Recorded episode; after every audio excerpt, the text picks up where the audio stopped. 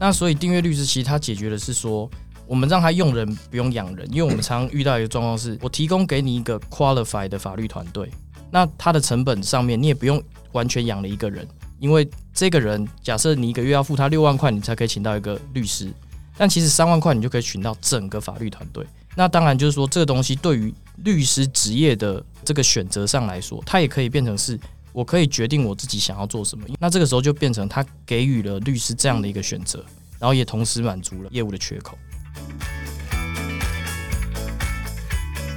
旅行之家，旅行未来。大家好，我是郑，欢迎收听由 u r a t e r 数位人才媒合平台所制作的 Podcast 节目《家旅行家》。听音乐、追剧、手机网络，生活当中有各种各样的订阅服务。在订阅商机大爆发的现在，居然连律师都有订阅制。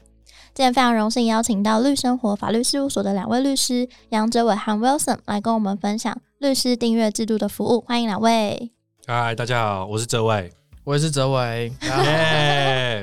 请问大家怎么区分两位？我们有很多绰号啦，有些人会叫我 Wilson，有些人会叫我老许这样子。哦，对，然后大家就叫阿杨，因为我姓杨嘛，所以我们两个也叫杨哲伟，也叫许哲伟。所以就是，可是很多人就会说，哎，哲伟律师，我们两个就会一起转头。对，啊，因为我们是大学同学，所以其实以前老师就有这样的困扰。是，那我也想要第一题先问两位，就两位都是念大学法律系毕业的吗？对，没错。那有念研究所吗？有，我们两个都有念研究所。是，那分别都是念法律相关的吗？我是财经法组，老许是念财经法组，我是念公法组。那我这个毕业之后，因为我做很多工程案件，所以我后来还有念台大土木的硕士班。那我现在今年刚毕业，嗯，所以我现在是有念两个硕士的学位这样子。嗯，对律师这个行业来说，有跨领域的知识是不是还蛮有帮助的？呃，先举我的例子来说哈，我觉得是蛮有帮助的原因，是因为其实。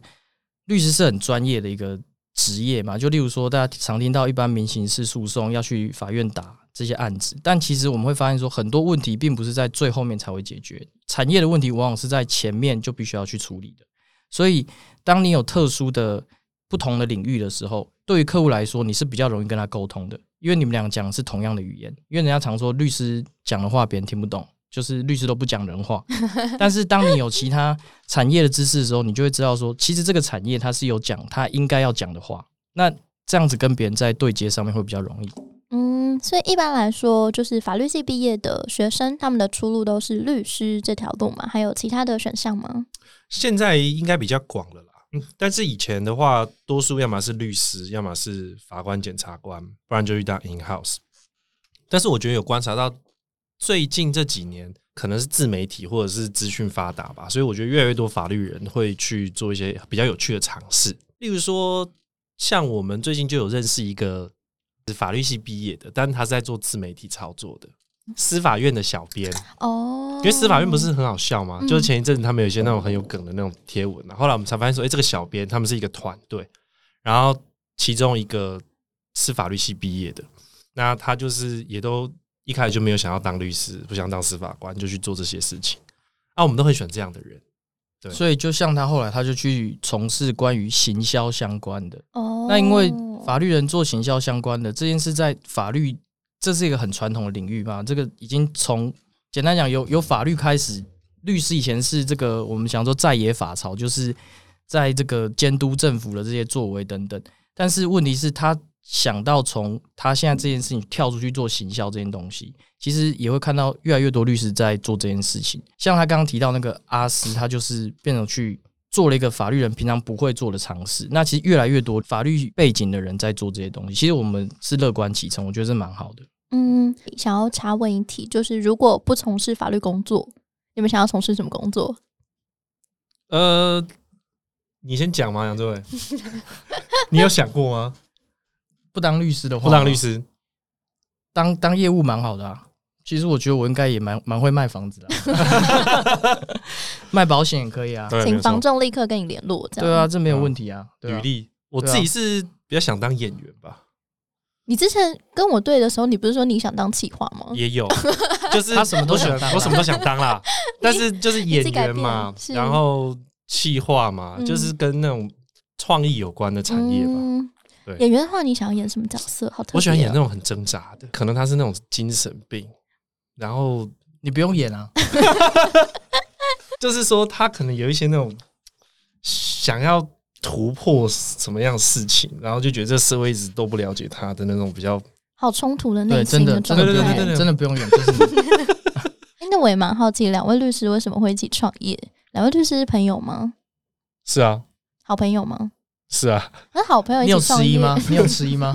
我只是想说为什么要这样循序渐进的，因为我会用兄弟来形容杨哲伟，漂亮，哦，受不了了吧？天哪！肯定是兄弟的，名字都一样，还能怎样？对啊，，所以对啊，你你先讲好了。就是我们两个是大学就认识的，然后我们两个都是一起打篮球队的，然后我们还是室友，我还是他的伴郎，所以其实我们我们其实真的非常好。那那个时候其实，呃，我在我的那间事务所，我可能做的比许律师还要再久一点点。可是许律师那时候他出来开业的时候，他就说：“哎、要不要出来一起做？”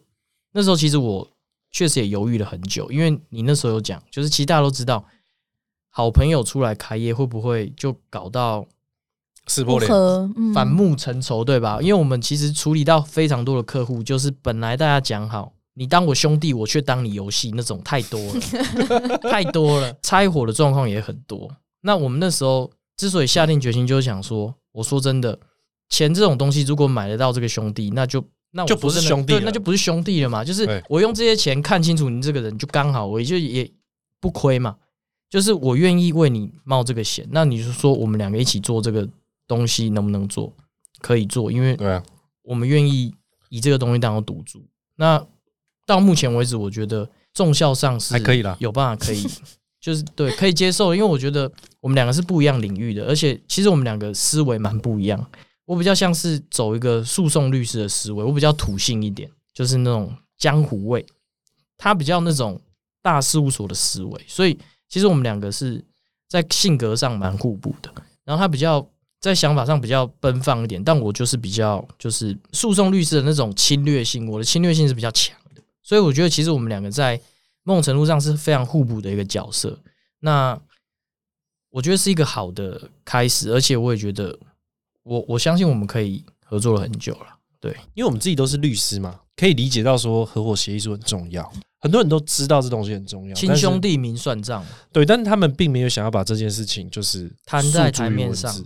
对，只是我们当时就是一个一个想法，就是说，如果你在这个阶段你连一毛钱都还没赚，你就不敢谈说要分多少钱。等到真的赚钱的时候，你就更不可能谈了。所以那个时候我们就有思考过很多很多机制吧。对，那我们事务所其实跟多数的事务所合伙的模式是比较不相同的。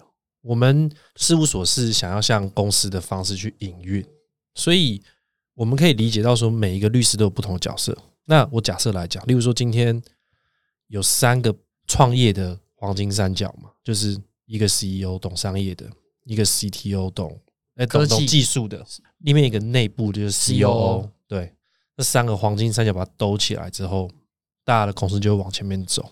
那我们当时的思考就这样，就是如果你会接生意，你把生意接进来，那我们就一起把它办好。那如果我这个月生意比较好，那我们大家就一起办我的案子。啊，下个月如果是阿阳生意比较好，就一起办他的案子。所以我们的事务所不会去讨论说什么有没有介绍奖金，有没有抽成奖金、办案奖金，就都没有。我们就是赚一百块，大家就是照着我们的比例去分摊这个这个这个机制。对，所以我们事务所的这个经营理念就一直体现在说我们的每一个决策里面啦。所以就跟大家创业一样，CEO 就是负责去 pitch，然后 CTO 跟 CEO 就专门把公司管好。那我们事务所也是这样的方式啦。律什法律事务所就是一间新形态的法律事务所。那、我们所谓的新形态，就是我们希望把律师的这个产业用现代的公司的方式去管理它。对，所以我们对于每一个角色都有很明确的分工。对，因为传统的律师就是要认识客户，所以要会吃饭喝酒做业务，然后案子要把它接进来，自己办案，就等于做 R D 做产品，然后有问题败诉或胜诉，就要自己做售后服务。那我们是希望把律师现在产业遇到的这个困境，我们把它专业化，所以我们会希望有各式各样的律师做他自己擅长的事情就好。对，那我们事务所目前把事务所这个产业用不一样的角度去看它，我们觉得我们是一个算是一个内容产业或是一个控股公司，所以我们除了有自己的法律部门以外，我们现在也开始会跟我们自己比较擅长的领域，例如说新创，我们就会有天使的投资部门，然后如果是工程相关的话，我们会有，比如说工程验屋。那这些都是在我们事务所底下的一个事业部。那我也想要问一下，所以刚刚有提到律师产业的，就是出路大概都是法律系毕业之后就进入律师行业或是司法体系里面。那除此之外，两位还有看到目前律师产业的有什么困境吗？为什么你们会开始想要做订阅律师的服务？我觉得先分享我自己看到的点好了，就是以台湾现在来讲的话，律师应律师事务所应该是分三种 level 了。第一种就是那种大型律师事务所，通常会是三十人、五十人以上的律师。第二种的话，就是那种中型律师事务所或小型律师事务所，它就是有一个团队的，但是人数没有那么多，五到二十九个人之间的。然后再来就是自行职业的律师，可能就就他一个人。那我们这边可以了解，就是说大型律师事务所，因为他是都做大案子，就工作时间比较长，所以有时候你会遇到就是大型事务所没有办法留才。对，那。以中型事务所来讲，就是说，好，那虽然说我们的工作比较弹性，但是第一，我们就找不到谁想加入我们，因为毕优秀的毕业生一开始一定是往大的事务所去嘛。那除了寻才以外，第二个就是业务开发，因为中型事务所它的支出成本是比小型事务所还要高的，所以它要有一定品质的客户，所以要有一定的收入，所以通常中型律师事务所会有一种寻找自己特色。比如说，像我们事务所就是做订阅律师，然后不然就是像杨律师，他是做工程的案件。那小型事务所的话，就业务开发，他会很不稳定，所以他可能要去什么法律咨询免费的啊，所以他就没有办法知道说我下个月到底会赚多少钱。那所以我们当时就是看到市场这个缺口，我们就心想说，那有没有一种情况是可以让律师有自己的决定？所以如果今天加入了律师或法律事务所，我想要成为订阅律师的话。他可以选择他自己喜欢的 domain，比如说我喜欢科技业，我们就会有科技业配合的客户让这个律师去学习，然后他可以决定他自己的工时。例如说，我今天只想接一间两间，那我们就有不一样的合作方式。对，所以这个是我们目前看到的一个机会啦。那因为我们订阅律师的收费是每个月收，所以我们如果续约率算是正常的话，今年就可以预测明年的收入大约是多少钱，所以我们就可以更专注在提供客户的服务上面。这是我看到的。刚呃，老许讲到一个很重要点，就是说，其实因为不同的规模会导致事务所它经营方向的不确定。那其实客户也很实际嘛，就是我为什么要买你的服务？那所以订阅律师其实它解决的是说，我们让他用人不用养人，因为我们常遇到一个状况是，你请了一个员工，但你发现说他实在是有够难用，然后你要支遣他，还要符合劳基法法定的事由，你才可以支遣他。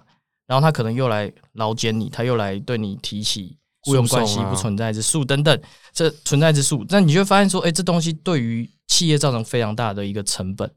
所以说，我们这样的方式是，我提供给你一个 qualified 的法律团队，那这个团队是我们事务所这边所培养出来的团队。那你如果不喜欢，我可以换一个给你。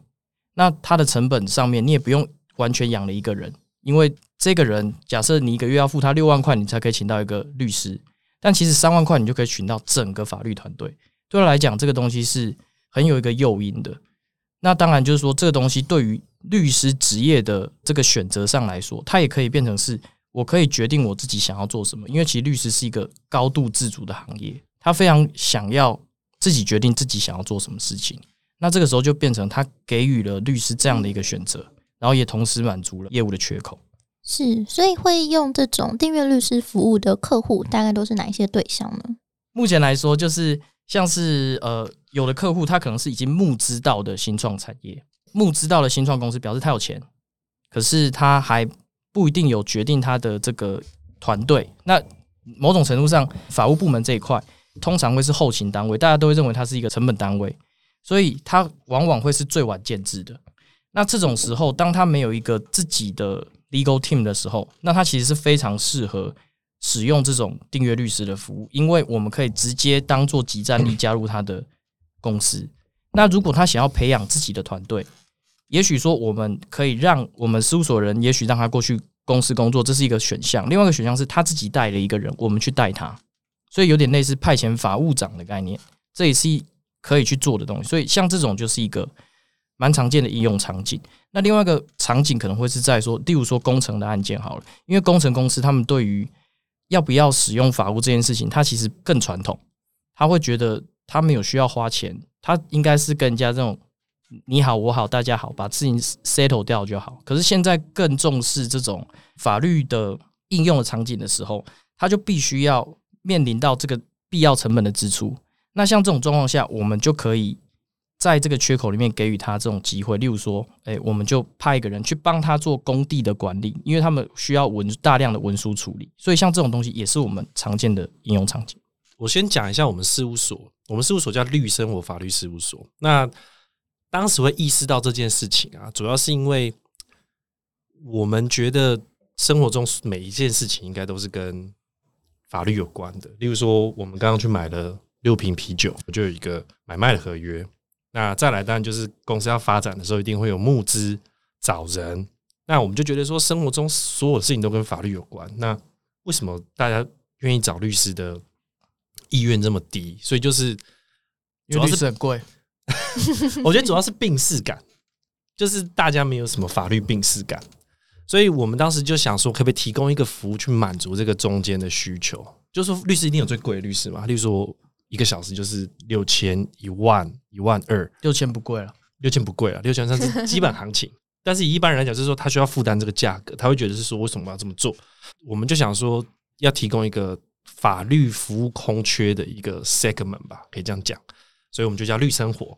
对，所以我们觉得这个缺口主要是中小企业或者是新创了，就是说他已经可以养活自己了，但是他可能还没有到有办法养一个。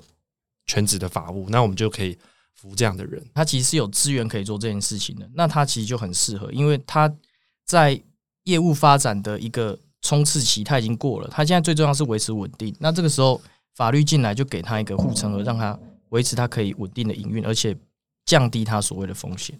是，那我也蛮好奇，就是以一个刚毕业的律师而言，他在选择不同的出路，例如来到律生活这样的法律事务所，或者是大型的法律事务所，还有 in house 的法务。那请问这三个差别在哪里呢？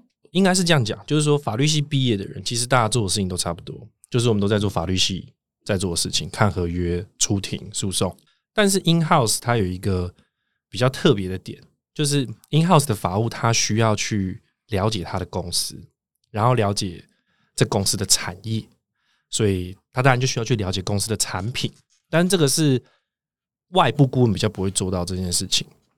只是 in house 他的点就在于是说，我觉得某程度上法律人是那个学习欲望是很强的，所以有时候法律人没有办法一直待在同一个产业，因为他可能觉得说啊，就这样子。这个这个 domain 就是这样，这些法律，所以我就希望跳到大型的事务所。大型事务所，他觉得说哦，好累哦，那我要跳到 in house 去。但是他就发现说，我没有一个适当的地方可以去。对，所以我们律生我提供人才进来的话，我们都会培养他，是说哦，我们这边你可以就是同时可以学习很多东西，然后你又可以跟客户有一定程度的 engagement，是大于外部顾问的。所以这个是我们提供给。法律人才的一个算是培训的过程吧，对我觉得这是特色了。然后我自己觉得，其实有一个重点是说，其实这两个算是光谱的两端啦。哈中大型律师事务所，它就是作为一个 outside counsel 的角色，它就是给予一个外部的建议，所以它往往不敢碰触到你营运的的细节。但是 in house 它要处理的反而是跨领域的沟通，因为你要跟业务部门讨论。我这个审约的决定会不会影响到你业务拿进来的这个可能性？因为他说法务都在挡我，可是问题是法务不是挡你，法务是看到你的风险出现在那边。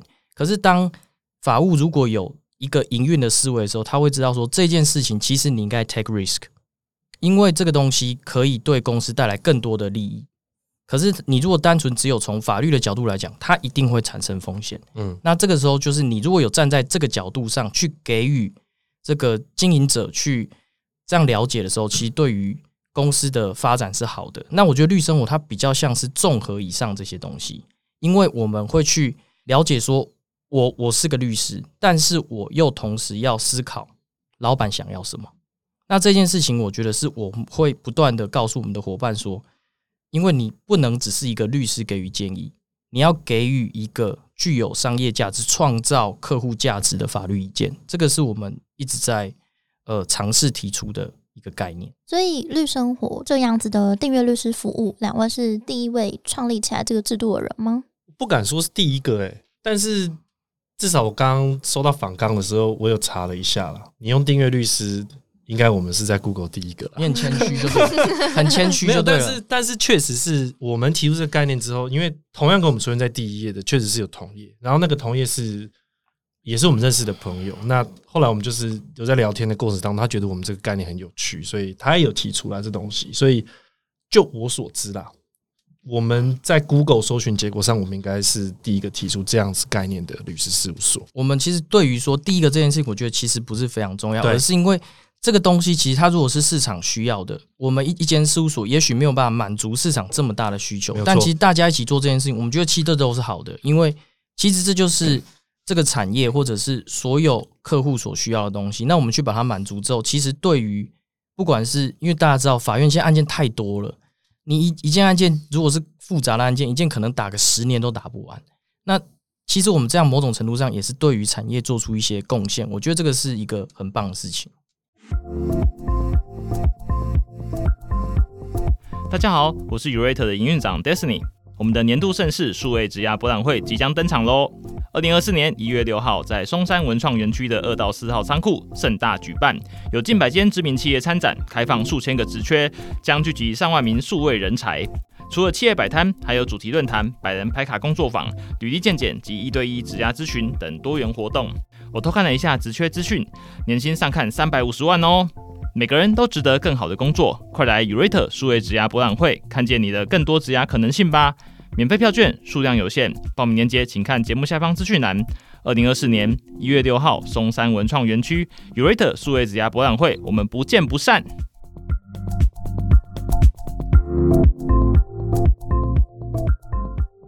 那我也想要请教一下，两位是第一次创业当老板吗？对。那在当律师跟当老板，请问哪一个比较难？我觉得不一样的难呢、我觉得当律师的话，我觉得第一个工时很长，当然我觉得当老板的工时也很长，但是我觉得老板是相对弹性一点，因为你可以去跟客户讲说，不好意思，这个 deadline 也不往后面压嘛，可以去安排自己的工作行程。但是我觉得当律师还有另外一个难处是，如果你不是老板的话，你的成就感通常会来自于其他人，要么是你事务所所长，或者是你资深律师给你的称赞，或者是你看着你的客户成功，但是他没有办法转换成一个实质的收益，就是你情感上的那种成就感。所以我觉得会比较我自己的经验啊，是会比较没有目的的，就觉得说我到底是为谁辛苦为谁忙。对，但老板的话，我觉得有一句话讲的很好，就是我当时是因为擅长这件事情，所以我来创业。但我创业之后发现，我都在做我不擅长的事情。对，例如说，我们一开始就我跟杨律师两个人嘛，那那个时候我们就是办案子啊，然后写状子啊，看合约啊。但开始有一些团队成员进来之后，你就会开始需要管人的事情，然后每个月的消费会变得更多，你就会开始决定是说，本来我们不接的案子，我们要不要接？当然还是有那个底线啊，但是你就会开始到一些就是经营的一些痛点，然后以前想要花的钱，例如说做行销，或者是大家出国旅游的时候，那个员工旅游的就会有八掘的概念，所以对我觉得当老板的难处是这点，就是已经不是法律上只有单纯法律上的事情了。对我自己是觉得，其实两个都有它困难的地方。因为律师，我刚刚提到，就是我觉得他是一个专业工作者，所以其实很重要是说，我有没有把这个案子办得非常好，办到我觉得，哇靠，我这个做个三个攻防，别人根本就没有办法突破了。哦，我这个合约设计的这个无懈可击，根本没有人可以，就算真的违约了，没关系，我我我扛得住。这个时候是律师可能在做事情，我我追求一个手工艺的这个极致鬼斧神工。可是老板的困境在于说，你身为一个律师、专业工作者，但你要成为一个商务人士，你要去管理整个组织的时候，其实两个是不一样的思维。更何况你如果是要管理一群律师的时候，律师每个意见都都在比多的，你知道吗？每个都是很有自己的想法，所以其实我觉得，当老板困难的地方在于说，你要更增加你的沟通能力。你不是只有说我是一个比你更强的律师，不是，而是我可以给你更多的愿景，我可以给你更多的机会。那这个东西其实是我觉得很多律师没有办法做到的事情，这也是我们在尝试。在做这两个身份角色的转换的时候，我觉得会面临到一个比较困难的地方。有没有两位印象很深刻的故事可以跟大家分享一下？我觉得这个问题有一点点难，但是我第一个想到的案子是，我们有一个很好很好的客户，然后他遇到了一些商业上的一些纠纷，他的竞争对手就是对他提告。那我们当然第一时间我们就到现场，然后处理的也算是尽善尽美吧。结果。因为大家是很好的的的关系嘛，所以第一时间其实我们不会像一般的客户跟他讲说，哎，那我赔证费要多少，或律师费要多少。我们就是等一切事情都忙完之后，我们就找一个机会，就跟那个客户讲说，哎，那老板，我们这一次请款单是多少多少钱？那你同不同意这样子的报价？结果我们那客户的那个反应就让我们觉得有一点点怪。后来我们就在一次因缘际会之下，就问那个客户说：“哎，为什么大家好像比较疏离了？”那我觉得大家也是算是好朋友啦，所以他就有提说，他觉得报价的时间点不对。他觉得你在我人生的低潮当中，你怎么可以跟我提这件事情？所以我觉得就是说，以前你只是在当律师的时候，你不会思考到一件事，你只会想说我就是要把这个案子接进来，然后我要赚钱。但是现在当老板的时候，我觉得会有很多利害关系人，就是。